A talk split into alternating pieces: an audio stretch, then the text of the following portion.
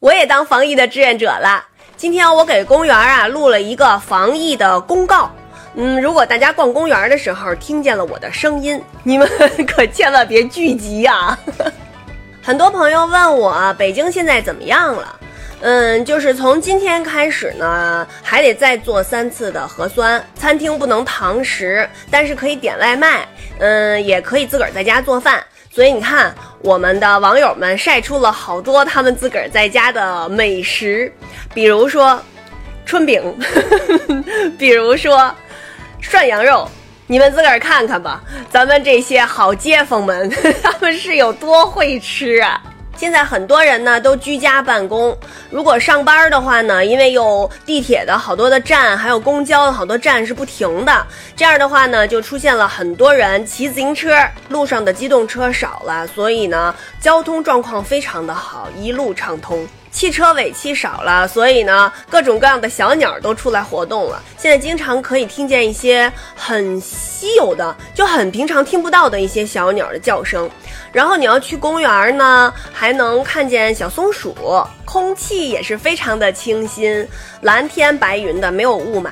所以 有的网友说，好像我们现在回到了八十年代的北京城。我过了五一，刚刚网购了一些日常生活用品，大部分的商品呢都能按时的呃快递到家，有的呢还写着什么。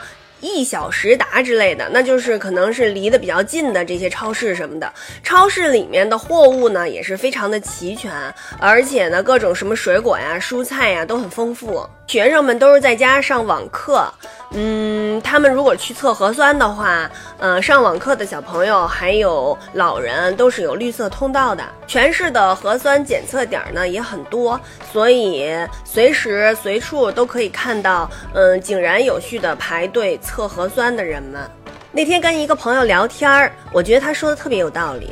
他说，虽然呢现在北京是一座国际化的大都市。而且呢，我们这里现在有很多的新北京人，还有呢来自全国各地的很多的打工者。但是呢，北京城的这个根基是由我们一代一代的老北京人给它打下的。比如说这个规矩，这个理儿，对吧？善良、博大的胸怀、兼容并蓄，是我们北京这座城市的魂。所以呢，北京这座城市，稳健、沉着。不骄不躁，有条不紊，就像我们老北京人说话似的，慢条斯理的，有张有弛的。所以呢，能在北京这座城市长期的居住、生活、工作的人，他们一定也具有这些特性。就像那位东北大哥一样，你看他知道了自己是密接者以后，就。十二个小时都在自己的车里面等着，为的呢是不给自己的室友和社区添麻烦。我在社区的群里啊，经常会看到有人这么说：说你现在不是一个人，你关系到一栋楼、一个社区，乃至于一座城市。